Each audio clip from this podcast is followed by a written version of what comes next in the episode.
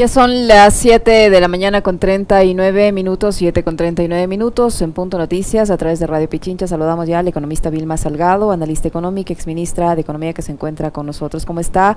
Economista Salgado, buenos días, bienvenida, gracias por acompañarnos. Estamos con usted Alexis Moncayo, quien le habla Licenia Espinel. El ministro de Finanzas, Simón Cueva, ha adelantado que ya se elabora el reglamento de la ley tributaria que regirá desde enero de 2022. Dice que es un buen momento para afinar algunas definiciones, pero que no habrá cambios en esta normativa. Según el ministro, el incremento del impuesto a la renta afectará a quienes ganen más de dos mil dólares. Según el funcionario, esto afectaría al 4% de las personas con mayores ingresos y que los porcentajes del impuesto siguen siendo moderados en relación a la realidad internacional. Esto es lo último que ha dicho el ministro sobre el tema del impuesto a la renta. Es así, eh, eh, economista Salgado, buenos días, bienvenida. Es tal y cual lo pintan las autoridades gubernamentales, no va a afectar sino al 4% de la población el, el nuevo porcentaje del impuesto a la renta. Muy buenos días, muchísimas gracias por la invitación al programa. Eh, en realidad va a afectar a toda la población y vamos a ver que, pero hay también grandes beneficiarios y quizás quisiera empezar por este tema de los grandes beneficiarios que no ha sido mencionado eh, la, la mayor parte por parte de los analistas económicos y los analistas políticos. Eh, si me permite, voy a empezar entonces con los grandes beneficiarios. Los, entre los grandes beneficiarios están, por supuesto, los banqueros, como no podía ser de otra manera en un gobierno presidido por un banquero. y se introduce en esta ley una reforma al Código Orgánico Monetario y Financiero, que no tiene nada que ver con lo tributario, eh, y en, un, en menos de una línea se hace realmente un cambio sustancial que espero que la población se dé cuenta, ¿no? En el artículo 321 dice, en el artículo 169 del libro 1, reemplazar 6% por 25%. Menos de una línea. ¿Pero a qué se refiere? Se refiere el artículo 69 a personas con propiedad patrimonial con influencia para las entidades del sistema financiero nacional.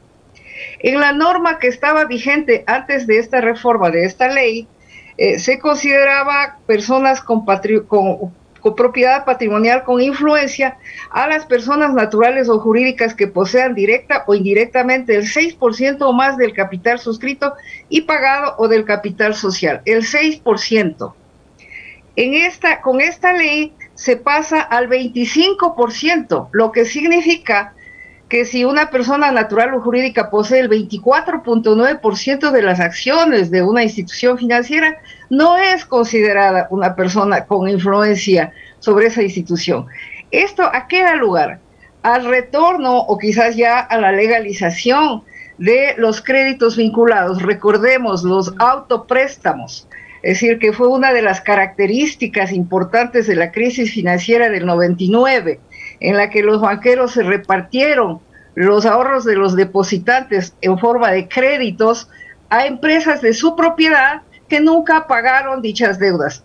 Aquí está entonces este retorno de los créditos vinculados, esta ley eh, legaliza esta vinculación y esto no ha sido comentado por nadie, es un gran regalo porque pueden poseer eh, hasta el 24.9% de las acciones y no ser consideradas personas con, propiedad patrimonial con influencia sobre las instituciones financieras. Otra reforma que se introduce en esta ley, eh, igual dentro de la reforma al Código Orgánico Monetario y Financiero, es la definición de grupo financiero. En la norma que estaba vigente anteriormente, un grupo financiero debía estar integrado máximo por un banco. O sea, dice aquí, un grupo financiero no podrá estar integrado por más de un banco nacional y por más de una sociedad de servicios financieros. Esto se reforma en el artículo 322. El grupo financiero, se dice un grupo financiero debe estar integrado al menos por un banco es decir, al menos por un banco. Esto quiere decir que se promueve la concentración bancaria. Otra norma que favorece también a los bancos es que en la anterior estaba vigente, pues no, eh, se exigía que los recursos estén depositados en los bancos por más de 360 días para que los rendimientos estén exonerados del impuesto a la renta. En esta ley se baja a 180 días, es decir, a la mitad del tiempo, lo que va a facilitar que capitales y golondrina ingresen por un menor plazo y pues obviamente el sistema financiero va a recibir mayores recursos. Pero también otra norma que les favorece a los banqueros es la en que la disposición general séptima se dice, les leo, por el objeto específico de esta ley, los recursos que se recauden por concepto de las contribuciones temporales para el impulso económico post-COVID-19 no deberán ser consideradas como ingresos permanentes, por lo tanto no son objeto de preasignación alguna. ¿Qué quiere decir esto? Que no ingresan al presupuesto general del Estado. Eh, y eh, podría ser que van directamente a la Reserva Monetaria Internacional, que no olvidemos que ya por la ley más llamada de defensa de la dolarización está privatizada, puesto que el Banco Central no puede conceder ningún tipo de crédito a ninguna entidad pública, pero sí puede conceder en forma ilimitada créditos a las instituciones financieras de manera que son las potencialmente beneficiarias de un aumento de la Reserva Monetaria Internacional. Otros beneficiarios son también los, uh, los incumplidos. Aquí viene el tema de todos los incumplidos, ¿no es cierto? Quienes no cumplieron con el pago puntual del impuesto a la renta y eh, pues van a tener eh, nuevamente remisiones de intereses, multas y recargos. En la exposición de motivos de esta misma ley, se dice que según el SRI, el 31 de agosto del 2021 existen 4.925 millones capital más intereses y recargo. Estoy leyendo en diversos procedimientos de impugnación que están pendientes de recaudación.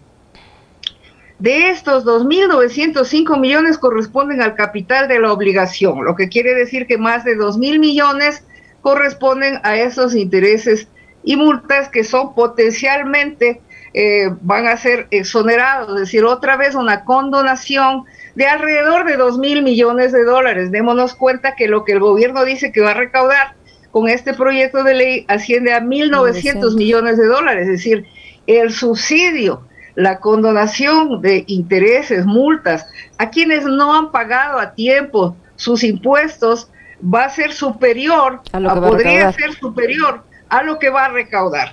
Entonces aquí están los grandes beneficiarios, se está volviendo una costumbre que ciertos empresarios no pagan los impuestos a tiempo esperando que luego haya una remisión. ¿Esto qué significa? Que se castiga al empresario cumplido, al que cumple con el pago de los impuestos a tiempo, porque no recibe este subsidio, es decir, una exoneración de alrededor de dos mil millones de dólares. Es un subsidio enorme del que van a resultar beneficiarios quienes no han cumplido con sus obligaciones a tiempo. Eh, y la gran, la gran, eh, los grandes, otros grandes beneficiarios también de esta ley son quienes han cometido delitos, ¿no? Todo tipo de delitos. Es decir, eh, cuando se, se, en esta norma dice régimen impositivo voluntario único y temporal para la regularización, regularización de activos en el exterior. Es el libro tercero. ¿Y qué es lo que dice aquí? Que tiene los sujetos pasivos que se acojan al régimen impositivo regulado, ¿no es cierto? Que tienen que hacer simplemente una declaración de todos los activos que posean en el exterior. Eh, y qué es lo que el beneficio que van a tener es que se darán por cumplidas las obligaciones tributarias de impuesto a la renta, impuesto a la salida de divisas, sobre los bienes, activos, rentas, ingresos, incluidos en la declaración juramentada. Sobre tales bienes, activos, rentas, ingresos o transacciones, el Servicio de Rentas Internas no podrá establecer sanciones ni proceder al cobro de intereses ni multas. No se iniciarán respecto de los sujetos pasivos que se acojan al régimen impositivo previsto en el presente libro procesos de investigación penal por delitos de enriquecimiento privado no justificado, defraudación tributaria ni defraudación aduanera establecidos en el Código Orgánico Integral Penal. Es decir, quienes han cometido este tipo de delitos, enriquecimiento privado no justificado, defraudación tributaria, defraudación aduanera, están simplemente declarados inocentes eh, por esta ley.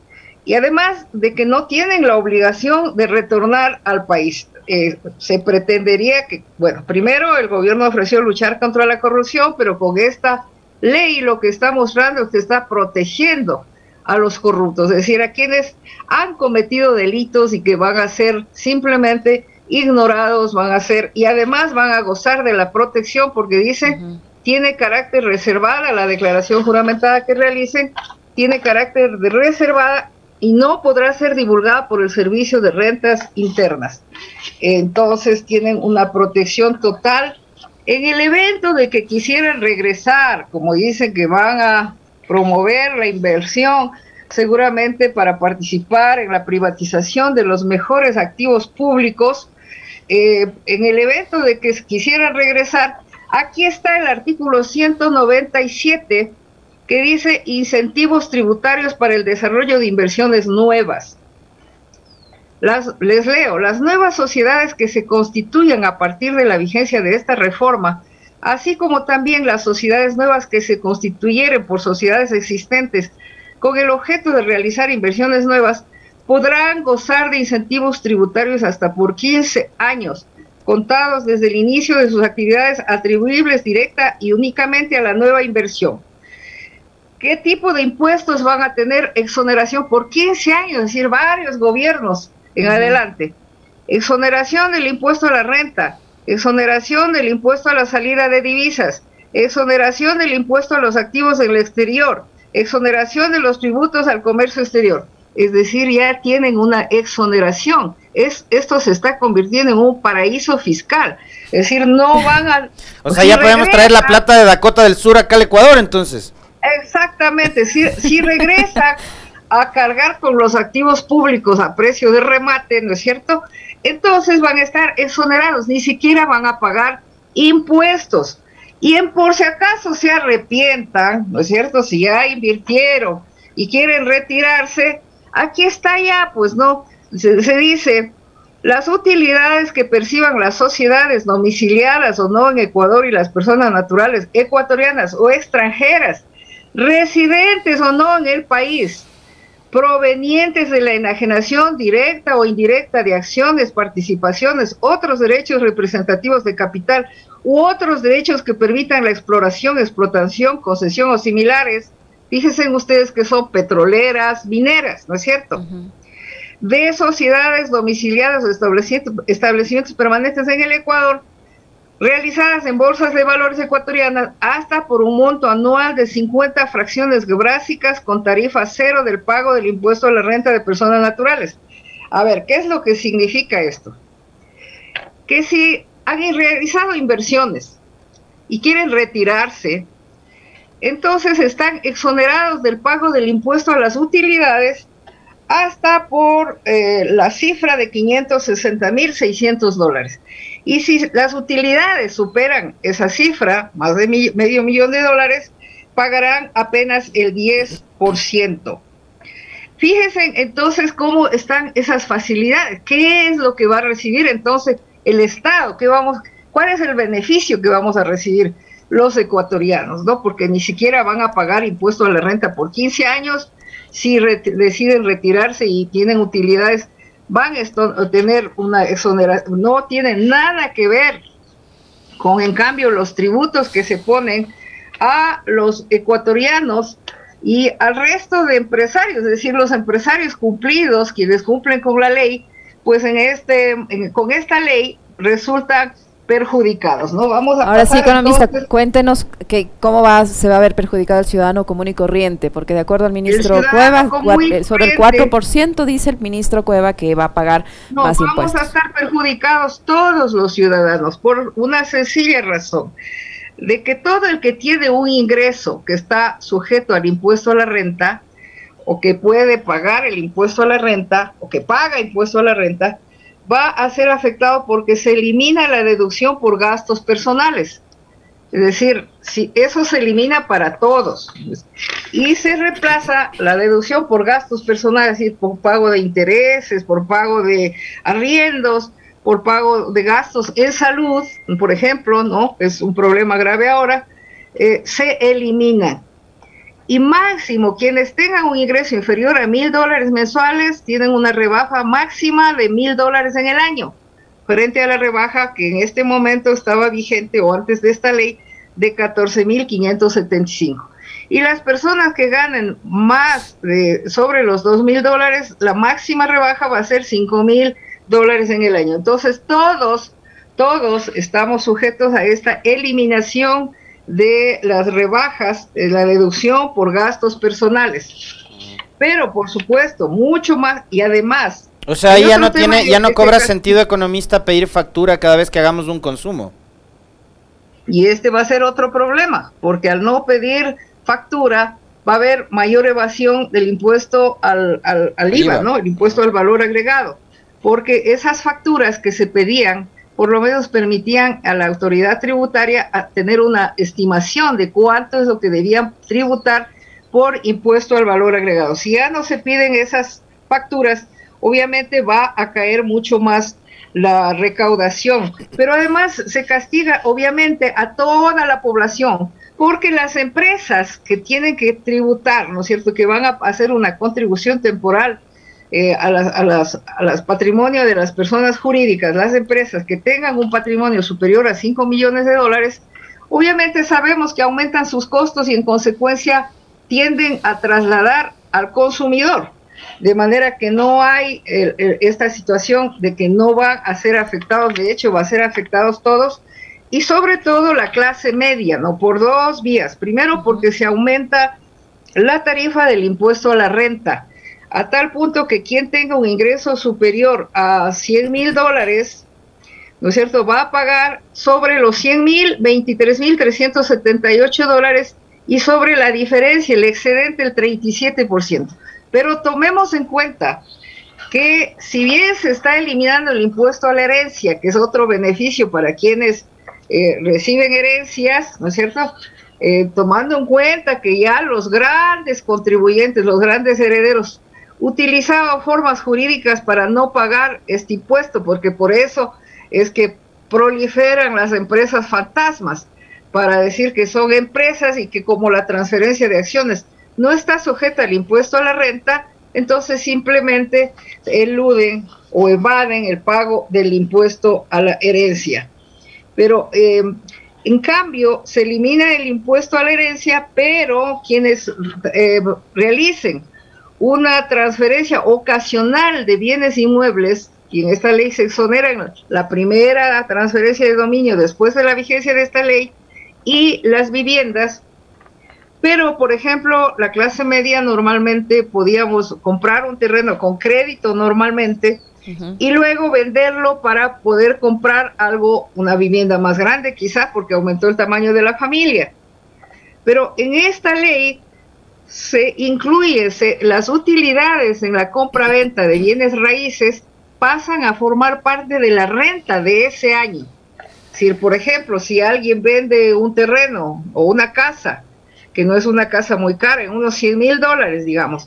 Eso se añade a los ingresos de esa persona en ese año.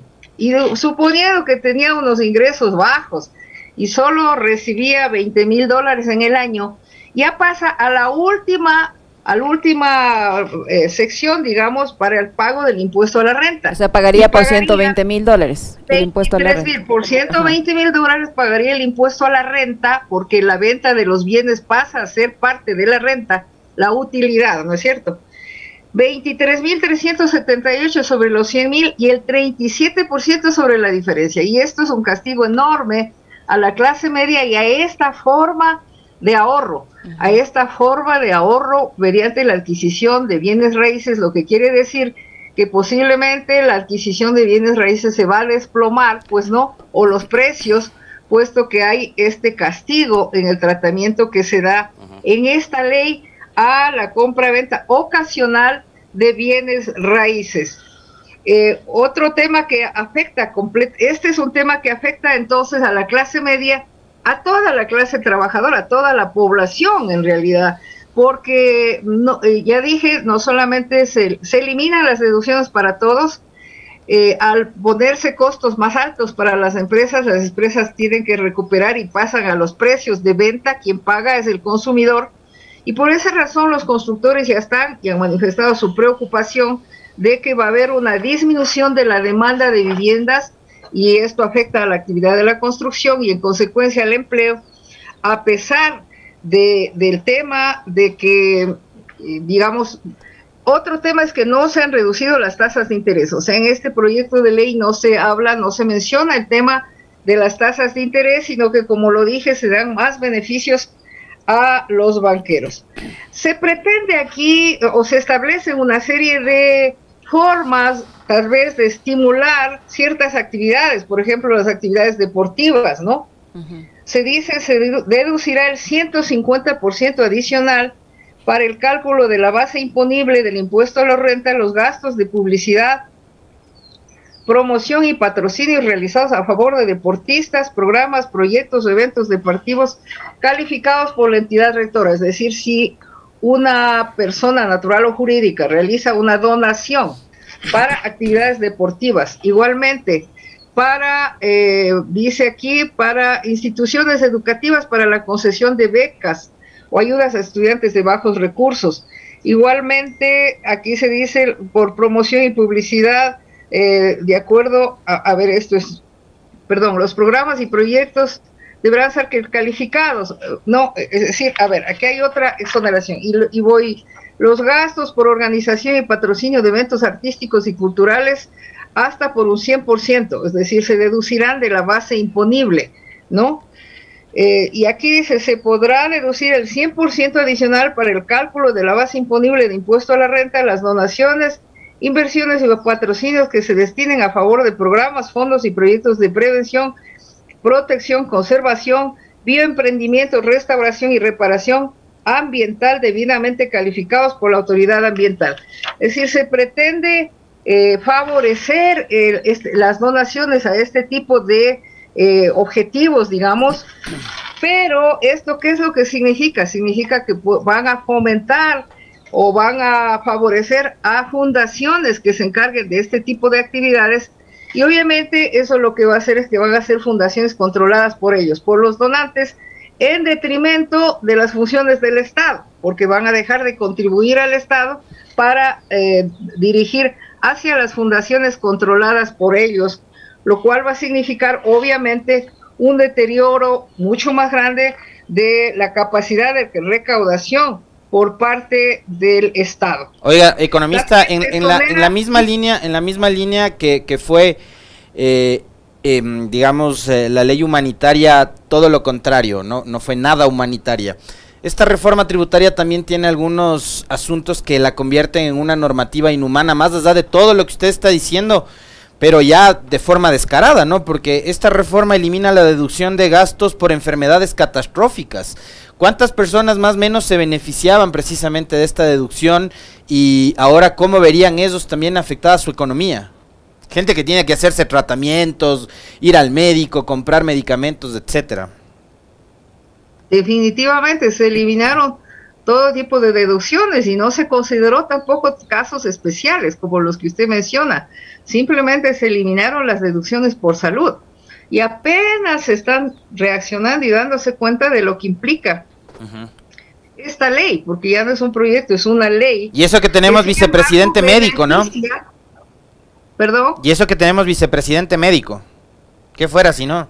que seguramente el vicepresidente ni se enteró de lo que estaban tratando en esta ley, porque muchos eh, no se han enterado de lo que está tratando esta ley y apenas están reaccionando, porque lo único que hubo a través de la mayor parte de medios de comunicación es publicidad sobre esta ley. El ministro de Finanzas sigue haciendo publicidad, sigue diciendo que esto va a beneficiar a la mayoría de la población, pero que yo sepa, la mayoría de la población no somos ni banqueros, ni evasores de impuestos, ni delincuentes que han cometido defraudación tributaria aduanera y que tienen recursos en paraísos fiscales y que van a venir y no van a pagar impuestos por 15 años y que si se arrepiente van a poder retirar las utilidades sin pagar impuestos.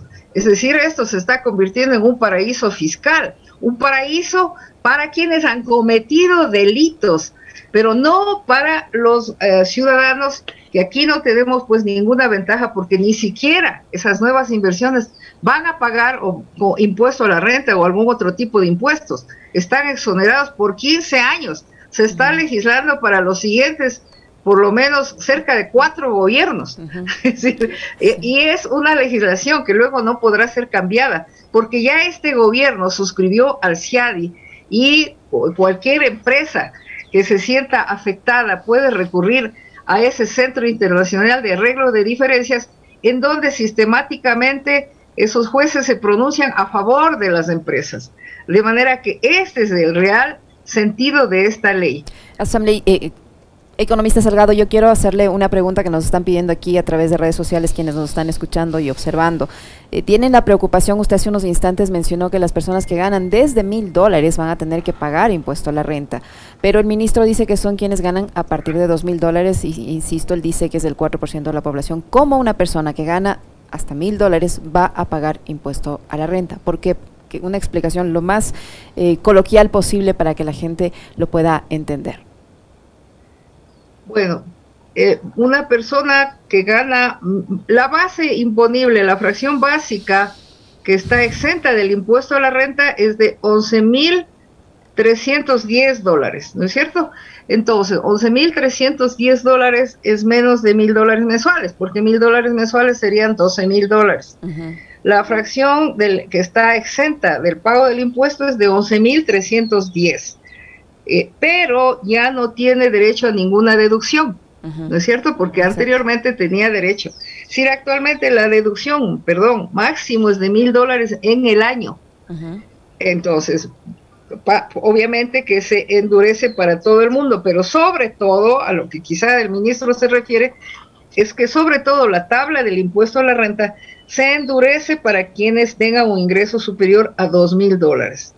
Eso sí es así, ¿no? Está en la tabla anterior, por decir algo, alguien que ganaba 3.500 al mes, ¿no? Que estaba en la... Eh, tenía que pagar 4.449 sobre los, los, la base y el 25%, pero ahora pasa a pagar 8.413 y el 25% sobre el excedente. Entonces la tabla se endurece, se pone mucho más dura para quienes tengan un ingreso superior a dos mil dólares mensuales.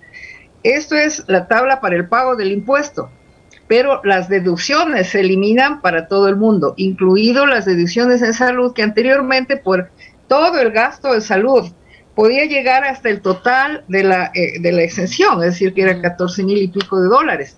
Actualmente ya no hay ninguna consideración para ningún tipo de problema de salud como los que ustedes mencionaron, ¿no? enfermedades catastróficas. Eh, no hay ningún tratamiento privilegiado, ningún tratamiento especial para ese tipo de problema. Eh, no hay ninguna consideración tampoco para, para madres o, alguna otra situación. Ah, no hay nada aquí. Eso es lo que...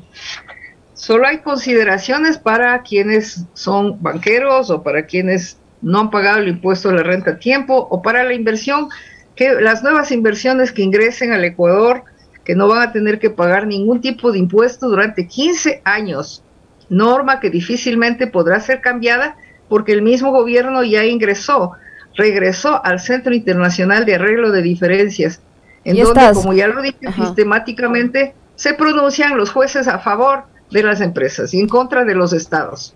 Y esta serie de acciones que se emprenden tanto en la Asamblea como a nivel de la Corte Constitucional, entonces no, no, no van a poder revertir esta situación. Pues de lo que tengo entendido, una vez que ya cometieron la barbaridad de dejar pasar esta ley, ¿verdad? Incluso con la abstención, eh, entiendo que empezando por la presidenta de la Asamblea, la señora Yodi, y todos los, uh, algunos de Pachacuti, algunos de, o la mayoría tal vez de UNES. El problema es que incluso si fueran a la Corte Constitucional, primero la Corte Constitucional ha demostrado que es totalmente favorable al poder, como todas las instituciones. Es decir, la Contraloría acaba de pronunciarse de que ya no encontró nada sobre la vinculación del presidente a los Pandora Papers, cuando realmente todavía argumentaba que no iba a tener la investigación sino hasta fin de enero del próximo año. Pero ahora aceleró, parece, la investigación. Habría que investigar cuáles son esas fuentes de información que consiguió. Y la Corte Constitucional guarda silencio cuando hay un tema conflictivo, guarda silencio. Vemos que, por ejemplo, sobre todas las demandas de inconstitucionalidad planteadas frente a la mal llamada ley de apoyo humanitario, hasta el día de hoy no se ha pronunciado.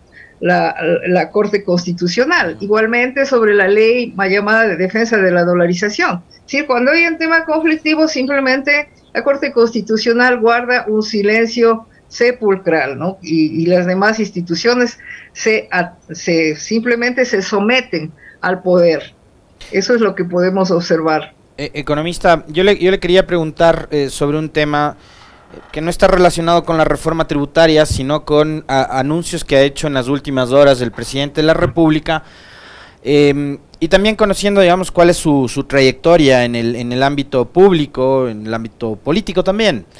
Em, ayer como, como parte de su cruzada, de su lucha contra la corrupción, algo que se repite del gobierno anterior, sigue en la misma línea, digamos, de alguna forma tienen los mismos asesores, ¿no? Ayer en primera fila estaba Luis Verdesota, que fue un personaje clave durante la época del Trujillato y fue clave también para allanar el camino a la elección de Lazo cuando fue consejero electoral.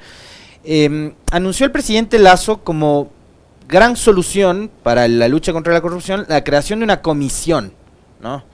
Una comisión que estaría integrada por los titulares de la Presidencia de la República, la Asamblea Nacional, la Función Judicial, la Función Electoral, la Función de Transparencia y Control Social, la Contraloría, la Procuraduría, Defensoría del Pueblo, Asociación de Municipalidades AME y el Consorcio de, Gobiernos Provinciales con GOPE. ¿Qué opinión le merece a usted este anuncio que ha hecho el presidente que eh, viene a ser parte del relato de todos estos años? ¿no? Yo hace un momento en el comentario... Eh, me trasladaba al 97 después de la caída de Bucaram, cuando se dio lugar a la creación de esta primera comisión anticorrupción, y de ahí hemos venido con creaciones de estas comisiones llenas de notables em, que no han servido de nada. Y vemos cómo el país sigue todavía metido en esa, en esa onda, ¿no? De, de tener instituciones corruptas, instituciones en las que la gente no cree. Entonces, ¿cómo, ¿cómo le ha caído a usted esta propuesta del presidente? Pues es una repetición de un tema que ya hemos comprobado que no tiene ninguna incidencia, no, no funciona. Si se crea una comisión para hacer pensar que se está luchando contra la corrupción, pero al mismo tiempo ojalá esa comisión lea este, esta ley, porque va a decir, ¿qué es eso? Se están blanqueando capitales mediante la ley, se están legalizando delitos. ¿De qué lucha contra la corrupción se, se puede hablar cuando se está legalizando delitos? Que están escritos, ¿no? No es que se dice tal vez cometieron, no, no, a quienes incurrieron en defraudación fiscal, defraudación tributaria, defraudación aduanera eh, y cometieron otros delitos, simplemente se les va a declarar inocentes, con lo cual hay ciudadanos de dos tipos en el Ecuador. Los ciudadanos que pueden cometer delitos y, van a ser eh, declarados inocentes versus los que hacemos, cuando uno hace una transferencia de la cuenta de ahorros a la cuenta corriente, le preguntan el origen de los fondos por enésima vez. Pero a estos señores no les van a preguntar nada y además les van a proteger. Entonces, ¿de qué lucha contra la corrupción se está hablando? Es decir, esto es una legalización de la corrupción, de la, de la existencia de empresas fantasmas, de facturas falsas. Todo ese tipo simplemente están exculpados. Además, ¿cómo así las Naciones Unidas. Bueno, puede ser eh, que haya habido alguna experiencia exitosa, pero normalmente tiene costos. Esas comisiones lo que significan es que los ecuatorianos vamos a financiar además todas, a todas esas personas, eh, porque Naciones Unidas cobran y en consecuencia va a aumentar el gasto, pero no se ve, no ha habido resultados de la formación de esas comisiones y de la lucha contra la corrupción. Creo que eso nos corresponde también a los ciudadanos eh, organizarnos para continuar eh, defendiendo nuestros recursos, porque lamentablemente eh, no entendemos quizás que todo lo estatal es nuestro, es decir, el Estado o las instituciones son solamente administradoras, pero los recursos que administran son nuestros, de todos los ecuatorianos. Y cuando se afectan los activos públicos, se nos está afectando a la economía de todos los ecuatorianos. Creo que eso es lo que tenemos que sacar como conclusión, de que hace falta mayor participación ciudadana para la defensa de nuestros derechos. Economista Salgado, yo tengo dos inquietudes más que le quisiera eh, consultar. La una relacionada con que si el Ejecutivo, el Gobierno puede poner en vigencia la reforma presupuestaria tal como lo envió en un inicio a la Asamblea Nacional, es decir, sin tomar en cuenta el pronunciamiento que hubo por parte del Legislativo sobre esta reforma presupuestaria, como anuncia el ministro. Eh, la asambleísta Mireya Pazmiño de la comisión que analizó el tema de la, de, de la reforma dice que no es posible porque sí hay un pronunciamiento de la Asamblea Nacional sobre la reforma con las observaciones respectivas, pero el ministro dice que no, que van a ponerle en vigencia eh, tal cual fue presentada. Esto por un lado y por otro este afán o esta intención del gobierno de vender el Banco del Pacífico como uno de los mecanismos, entre comillas, para solucionar o para enfrentar el problema de la desnutrición infantil. Bueno, en realidad si es que el gobierno se dice un gobierno del encuentro, lo mínimo que debería empezar es respetando la asamblea, aun cuando hubiera una interpretación de las normas se acomoda a cada caso.